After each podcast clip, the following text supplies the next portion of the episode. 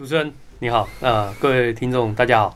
好，那讲师一开始先介绍一下你的背景好不好？先生，你是呃本科吗？美术？对，应该这样讲。我呃，我高中的时候算是技职，所以那时候念的是那个广告设计科。嗯，那后来我大学念的是那个啊电影有关的、视觉有关的技术。嗯，对，那主要是念电影制作这一块。是，所以呃，应该算有点科班吧。就是说，呃，过去学习其实是蛮传统手绘的一个技术。那后来的话，比较尽量观念的那一块，可能跟影视影像这一块比较有关联。嗯嗯嗯。那后来呃，会走进图像插画这一块，其实还蛮意外的。因为后来是因为我毕业之后开始在接一些设计案。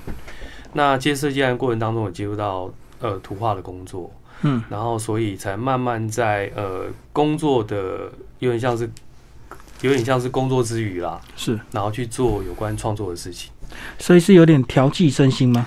哎，可以这样说，对，主要真的是一个抒发自己一些想法的一个区块，就透过创作，嗯，对对对。然后你过去也出版好几本的一个作品，那时候是就是呃自己画自己出版就对。对对对，那个我们叫独立出版了啊。独立出版就是说，呃，说都自己来，是 就自费啊。然后整个内容跟结构，包括嗯，所以呃有走过一段时间啦。所以到一直到这大概这段时间大概走了大概快五年的时间。嗯，然后过去有出过像呃台湾怪台湾妖怪地质。然后还有像怪神岛、巨人怪说，可能都是跟台湾原住民或是说地方传说故事有关的一些题材。嗯嗯，对对对。然后你什么时候开始导入所谓的这个呃商业设计，甚至有一些把它这个呃文创商品这样子？大概是呃大概是二零一二年的时候吧，也就是我们在做第一本台湾妖怪地质的时候，那个时候其实我们就已经走进所谓台湾的所谓的文创。那那时候可能会做一些像呃卡片呐，或是一些带包类的东西进到像红楼或是各地文创据点销售。但是那时候就会慢慢会发现说，呃，其实内容蛮重要的。嗯，就说你要怎么样去产出一个大家有感的内容。那呃，刚好我在那段期间就是做了呃做了设计工作，大概也快七年了。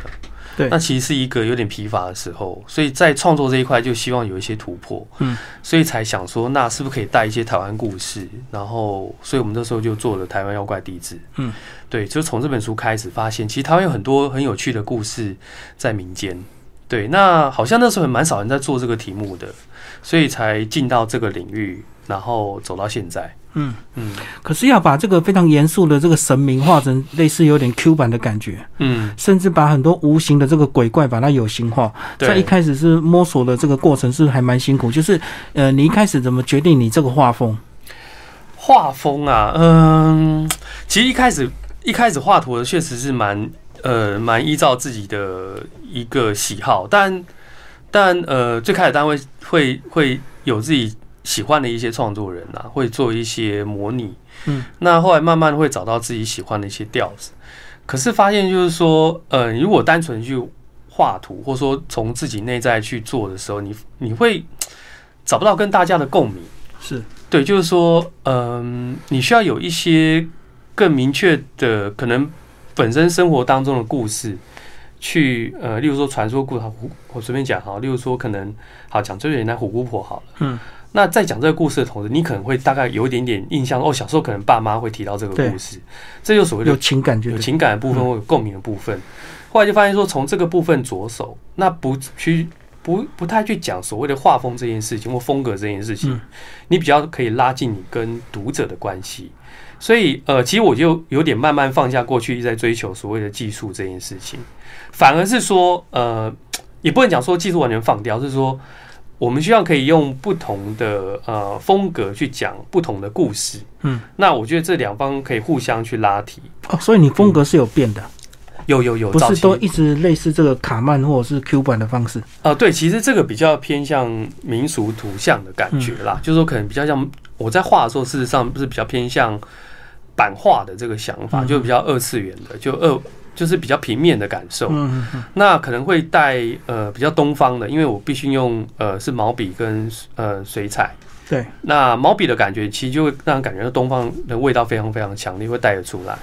所以呃当时在做这些系列的时候，其实跟妖怪的图像其实差异是蛮大的。所以你妖怪那时候是比较拟真，是不是比较真实，比较可怕？也不会可怕，因为我们当当时主要是要介绍故事，所以我们事实上把所谓让人家觉得害怕或恐怖的那个感受，我们是拉很低的。嗯哼，我们反而是那时候有另外的想法是，呃，透过台湾的古地图，因为其实，在呃，就是日本曾经有留下很大量的，就是有关台湾的鸟瞰图。嗯哼。那呃，这个图其实台湾有蛮多人在收藏的。那那时候觉得说，哎，如果用这批图作为我创作的基底，就像背景一样。嗯。然后在这个地理上面、地图上面放妖怪的呃角色。嗯。那用这种方式结合的话，大家会，例如说我画一个台北盆地，我的故事上，我的天空画的是塞巴猴。嗯嗯，对，那塞巴号是我另外在呃有写故事创作的东的部分，例如说呃，我们把那个花莲的花莲港，那整个盆地从从外海到内海到山的那个区块，鸟瞰图画出来。但我们我们在地理上面画的是阿里嘎盖，阿里嘎盖是花莲的很有名的巨人。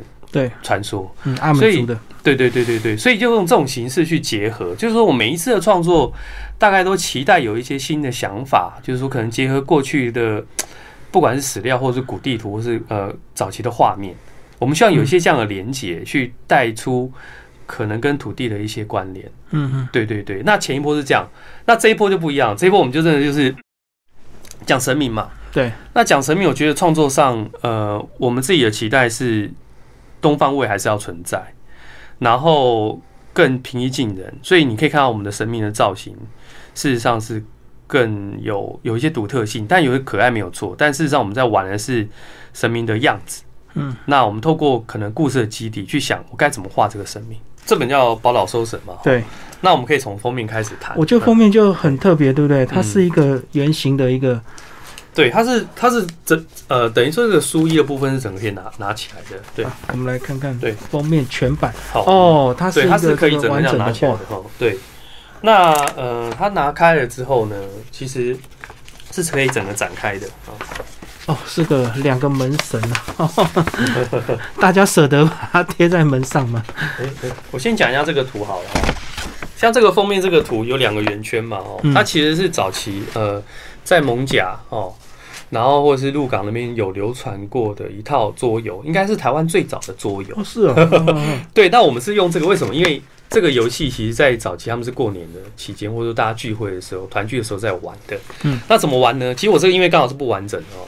那原本是一块整个圆，它是一个同心圆的方式。然后它的玩法很简单，就是每个人拿个棋子。嗯。以前玩的时候可能拿石头。就简单做个记号，或者说不同的形状标示一下，就放这个起点。起点在右下角哈，就有个葫芦。然后呃，我们就是要往内走，它是一个同心同心圆往内走的一个形式。走到里面就赢，就对。对对对，走到哪些先锋就赢。那怎么玩呢？就是说你今天走到兔子，那对应的位置会有另外一只兔子。嗯，你你就可以跳到这边。如果走一点，我就可以跳到这边。那你就是往内跳，它就一直往内跳就对了。但是它不一定会马上跳回。跳进漩涡，他可能会再跳出来，嗯，所以就会往前往后的，所以你要想办法走到里头，就就算赢了，嗯，对。以前这个游戏其实还呃算是我们的阿公、阿公阿妈那一代嘛，就是可能他们都会玩这样的游戏，所以我觉得说，哎，既然在过年年俗或者是说平常 聚会的时候会玩这个游戏的话，还蛮适合作为一个我们的封面设计的一个构思的来源。为什么？因为它其实有画到八仙。嗯嗯，对，还有很多呃庙里或是我们东方印象当中的一些吉祥的神兽，有龙啊、鹿啊、马啊，很多图腾在里面。对对对对对，所以我们就用这个形象来做我们封面的设计。而且我觉得很简单容易玩，对不对？只要跳到对应的一样的东西就好了。对对对。那如果跳不到的话，就要跳出来，就要跳回来。因为可能跳到这边，然后你要跳到马，对不对？那马会互相跳。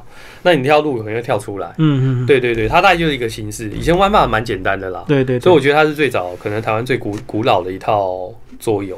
那其实这个游戏其实跟呃，它它有些渊源啦。嗯。其实也跟中国的那个双呃，他们在谈的那个升官图或是双六图。其实有点关联的，嗯，对，那其实它就是一个源流。那在台湾的话，就变成我们讲的葫芦问，嗯，对，因为它它是用葫芦做起始的，是是是，对。好，那这个是封面的设计，那背后其实我们有我们有特别做了两个门神，哈，哇，对的，整个就是这样印出来，事实上是可以给大家收藏的。嗯，好好。那呃，整个封面设计是这样哈，所以我们翻开内页的时候，呃，其实就可以看到封面跟封底就是一个门神的画面。对对对。对对对，好，好。那我们的内页呢？呃，整个的设计的编排啊，很简单啊，我们就是用呃神明的生日。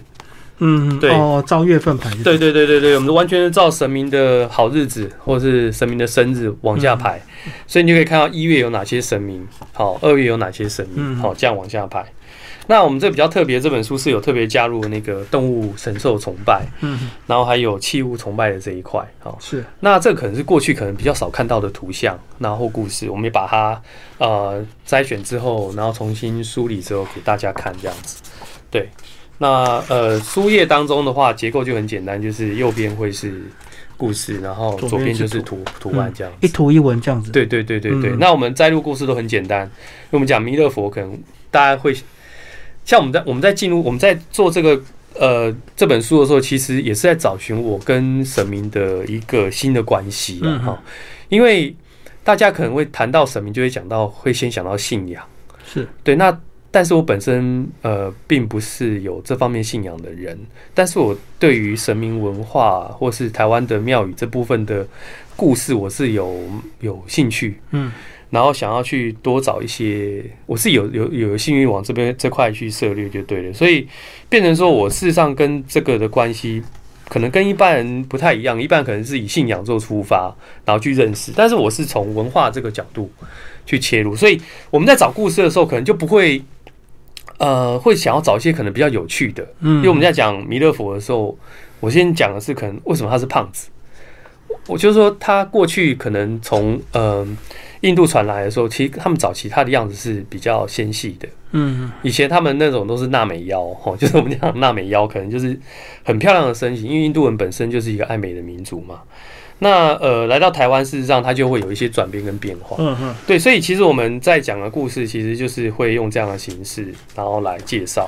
对，然后我们也其中也会提到像关键字哈，关键字就是可能是这个神明有关的一些呃小故事，我们就会写在呃每一篇的尾端。好，然后或者是俗谚语这样子。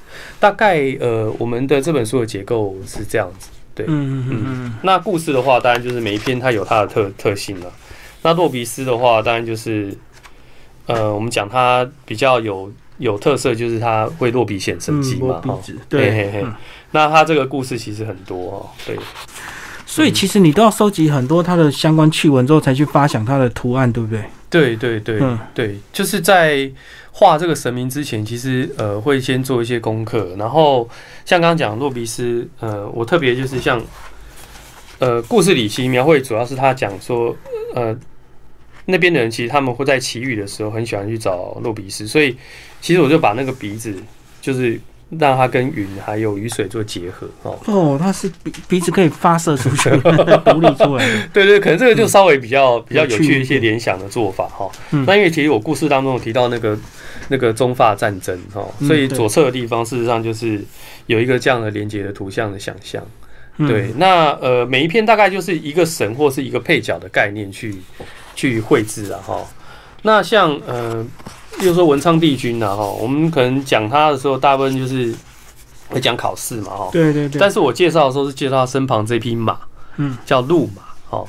那这匹马其实它是那个马跟驴，就是就是呃，合种的，合种的某一种某一种对动物这样子。那其他的讲说，就是摸这匹马，就是会带来福禄，就对了，好。那其实我们大概会找到一个某一个可能大家不一定那么熟悉，但是可能有趣的点。嗯，那我们去介绍它，就是不要让大家都已经知道故事，再去重续重新再赘述，就对。对对对对对，我们希望可以找到一些新的一些位置，这样。例如说，像开张社网，我们介绍的，呃，我们介绍的是呃，就是这匹石马哈。嗯嗯。那其实，在十三岩，我们在讲那个开张圣王的时候，他其实跟他是漳州人在拜的神嘛，其实一般人来讲，他是叫乡土神啊，哈。那乡土神的话，呃，其实到了地方之后，就蛮多故事会流传。像自在那个地方，早期就是会有呃漳州人跟泉州人那边打架嘛。对，那械斗，对对，会有械斗这些事情。然后，那当时在讲说，这匹马它就是会保护漳州人。嗯，好，那所以在地方就有一些传说。那我们就是有把它写在我们的那个故事当中了。嗯，对。所以我就画了一个漳州人跟泉州人的对那个那个像幽灵的角色，在一前一后这样子。哦，我们来看下一个是观音啊。对，那观音有一张那个呃骑龙的那个照片，其实我小时候还真的蛮有印象的。有吗？就是你应该有。有看过对不对？观音倒水嘛，然后骑在一个龙上，腾云在那个空中这样。对对对对对。然后大家都说是真的，后来看到你的介绍才发现，原来它只是个艺术作品。对对对，它其实是一个日本人他拍摄的作品，然后后来是台湾的庙庙宇的人，然后去把它翻译，然后翻译之后就是在台湾广传。那大家以为说啊，真的好像有这个事，因为刚好那时候八七水灾嘛。对对对。所以可能他就连接到观音启龙这件事情，嗯，所以就产生了这样的一个误会。对，所以我在画的时候，事实上。就有诠释这个骑龙的一个一个一个样貌哈，对，所以呃，对我所以我们变成说我们在每每一篇神明故其实都在找一些新的关系啦，嗯嗯，对，小趣闻就对，对对，小趣闻的概念在经营这样子哦，嗯，那像我们在画神明的时候，其实呃也不会这么自私啊，像有些神明他像我们在讲三安国王，他本身就是山神嘛。嗯，那其实山呢？对，三座山哈，那就是名山、独山、金山，在宋朝的时候嘛。那来台湾，其实它也转化成有点像是忠义的形象，刘刘备、关公跟张玉，嗯，就是变成有点像忠义的形象去转化变成神像。是，但是我觉得它本质好像还是在讲山神，所以在诠释的时候，我就会回到最原始的方式去想象。所以在画的时候，其实。我们也是，嗯，大概会有一些连结在于诠释这样子，对。不过里面有个很特别，居然你还画廖天丁 哎，对对对对对。虽然他也是有庙了，对对对，廖天丁是还蛮特别的。那时候想说哇，我们看那个很多乡土剧，或是大家都在讲那个故事，都讲把廖天丁讲的很神嘛。那我想去查一下，到底这个这个人这号人物到底历史上怎么讲他的哈？因为其实他当时确实是他本身有四次的窃盗。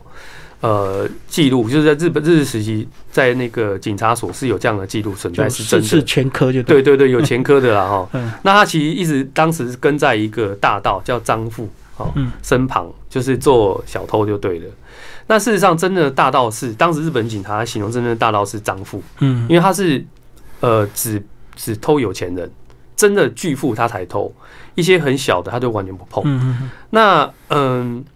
当时他就张布就有形容说廖天丁，他讲说他他其实不过就是个基尼棒，嗯，对，日本日本日本人讲金泥棒，意思就是说专门做偷鸡摸狗事情的人呐，就小贼就对，对小贼对，然后然后事实上我们才发现哦，原来我们很多的故事单就是把一个一个一个人物给神化，或是对对对。对对，像郑成功就是一个很标准的例子嘛，哈，嗯，那廖天丁也是哈，所以其实我们大概就会找到一些新的关系啊，对，像猪八戒啊，哈。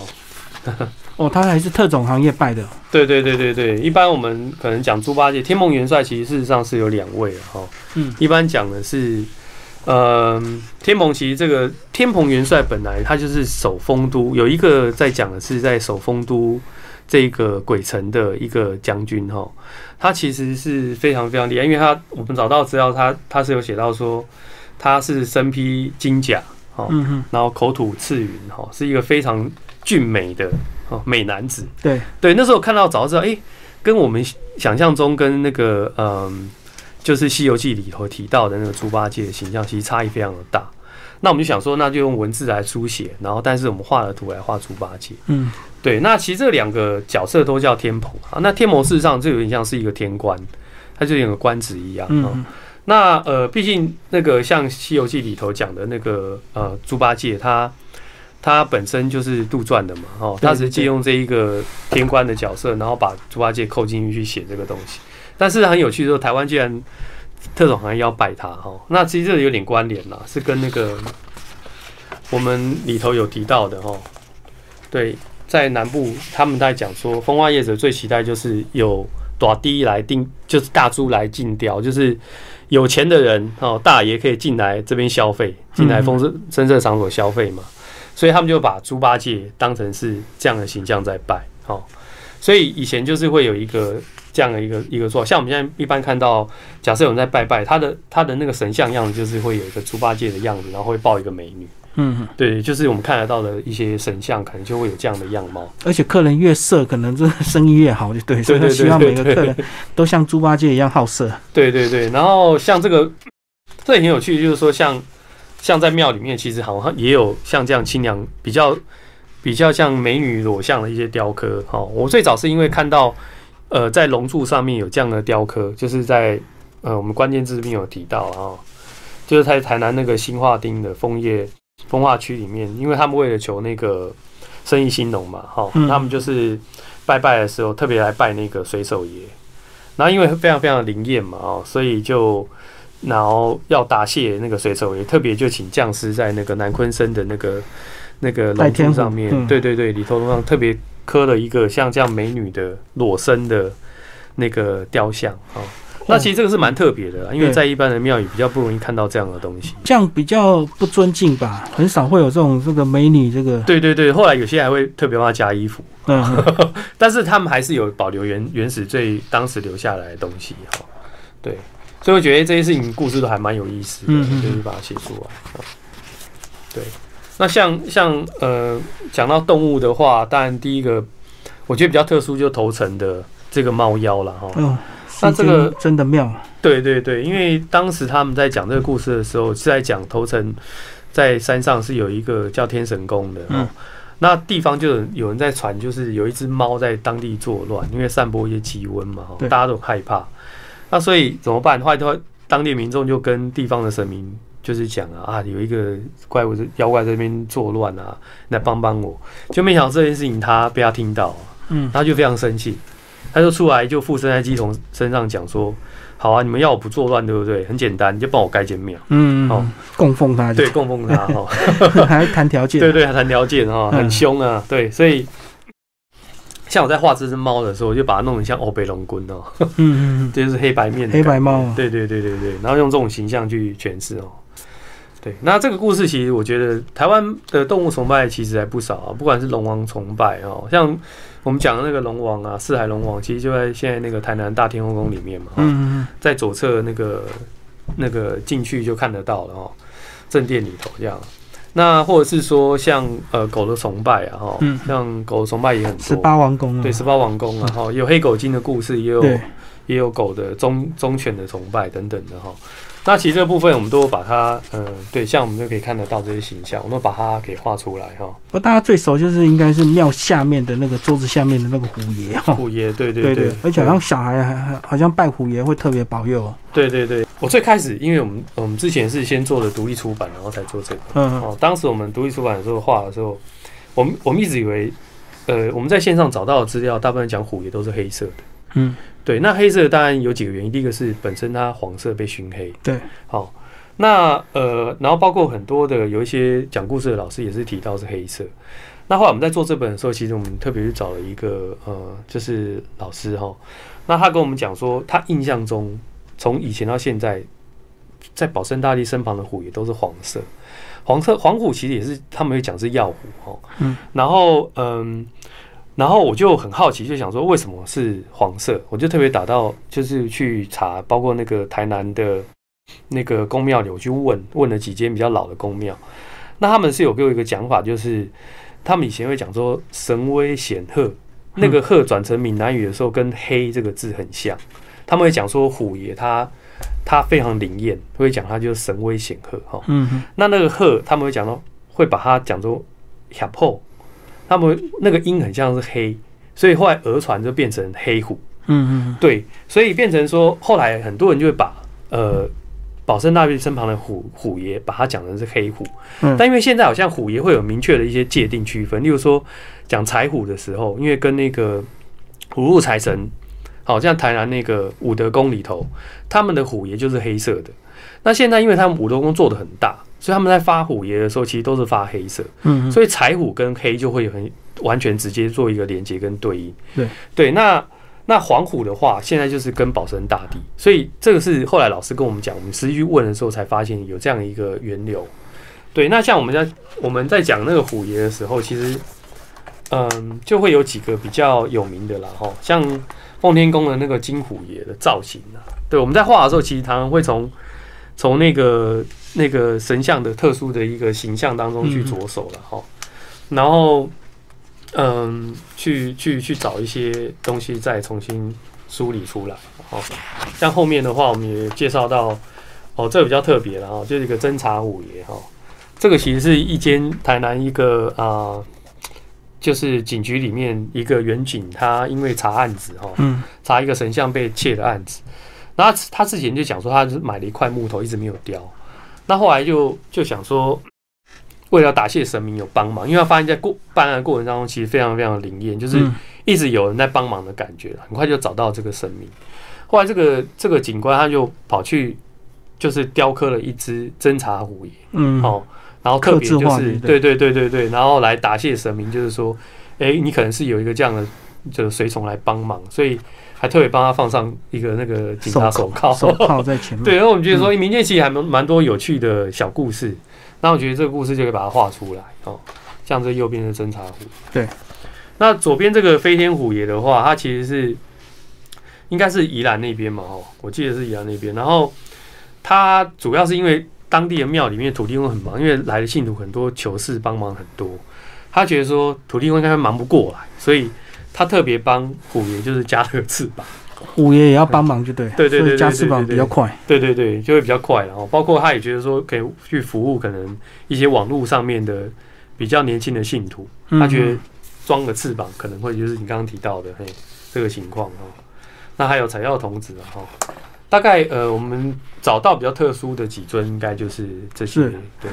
所以台湾还蛮多庙的，因为也是有点竞争关系啊，所以慢慢的一些神像也会加一些标新立异的东西。对对对，其实你会发现，就是神明的故事，或是它一定会随着呃民间的状况不停的演变的哈。像九天玄女就是一个最最明显的一个例子嘛。对，早期讲它是汉神嘛，它其他变化非常非常的多。对，那嗯，其实我们这本书呃大概就是会像这样的结构去去介绍。那我们重点其实也是在。呃，想要做出一个呃有趣的神明的样貌，然后还有一个重点是我们特别有加呃书法字，嗯，我们特别帮每一尊神明造字，对，我们可能在画完之后，就是会根据神明的样貌，或者说他可能的个性去想象刻字的字，对对对，每一尊神明都有一个他专属的名字的字体，嗯，对，或是还有一个呃比较小小的一个像诗签诗的一个文案写在里头，嗯，对。所以这些未来你也打算把它变成一些文创商品吗？呃，目前的话，我们就是慢慢慢慢做了。对，那目前是有做一些简单的、简单的周边啦。对，那像贴纸或者卡片这样子。对。最后，你要不要讲一下你的角丝品牌啊？你包括这个粉钻也叫角丝角丝啊？对，呃，我们主要，我们其实自己一直有一个呃期待，就是希望带给大家更丰沛的想象。空间的图像，那这个图像背后，我们都希望是有一些基底的，就是说，可能是我们本身台湾的故事或者文化的一些故事在背后，然后去撑这些图像。啊，不希望它就是我们希望可以用这样的方式继续做下去，嗯，对，所以我们除了做故事跟出版之外，其实也是会做跨，呃，近期的时候跨界会跟呃桌游，我们之前也出过桌游，是，然后或者是说。跟商街合作，做更大型的图像的授权配合。嗯嗯，那呃，就是种种的，就是希望可以把故事透过呃这些传播管道，将故事推出去。嗯嗯，对对对。所以台湾有像这个日本的妖怪村，可惜还没有像台湾自己的一个这个神明村哦。你未来会不会有取代这样的一个园区啊？嗯，我觉得现在庙宇已经很棒了。嗯，我觉得这东西，嗯。如果要有的话，可能要仔细的规划，对，因为我觉得，我觉得还是希望大家可以去走这些地方，还是比较好了。那如果集合在一起的话，那它的概念性可能要更明确一点点。对我怕说盖起来可能又又怕变文字馆，就比较尴尬。哦，又不三不四就对。对对对对对。那呃，我会觉得就是呃，既然这些都坐落在各个地方，就是大家就是读了故事你喜欢，就去当地走走。我觉得带。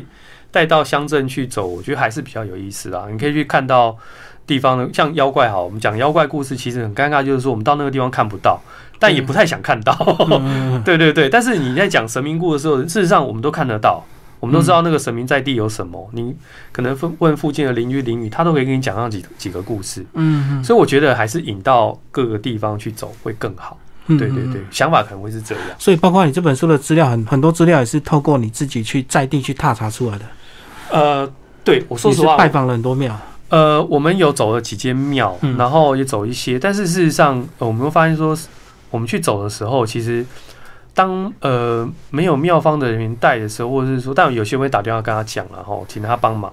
但有时候妙方忙，他不一定跟你讲那么多了。所以其实比较多的素材都真的是从呃资料或是一些呃研做研究的老师、很资深的老师当中，他们写的一些论文当中去找出来。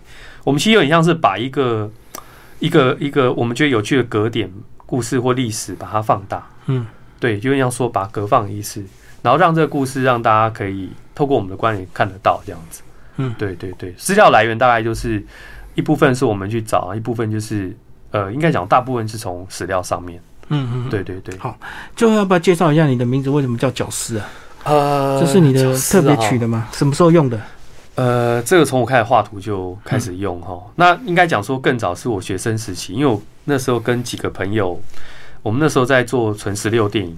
十十六就是十六厘米，十六米。我们以前拍电影还是还玩用手摇的嘛，那很怀念那个时候啦。那那个时候其实跟几个朋友弄那个网站，然后呃做了纪录片，然后做了影展等等的。所以呃那时候我就 弄网站的时候要写影评，但是想说那怎么办？要有艺名，那时候都有习惯化名嘛。嗯嗯。那我就不知道为什么对那个 突然就突然冒出这两个字，然后就用到现在。那我其实觉得说只是想要。呃，用持续用这个名字是希望可可以想起过去可能青春的某种共同共同努力创造的那个过程。我希望可以可以持续保有过去的那样热情啊，一本初衷的热情就对对对对对。所以现在这也是你的品牌名称嘛？对对对，也是我品牌名称这样。那目前大概有哪些周边商品？目前我们主要是绣片啊，绣片就是像呃。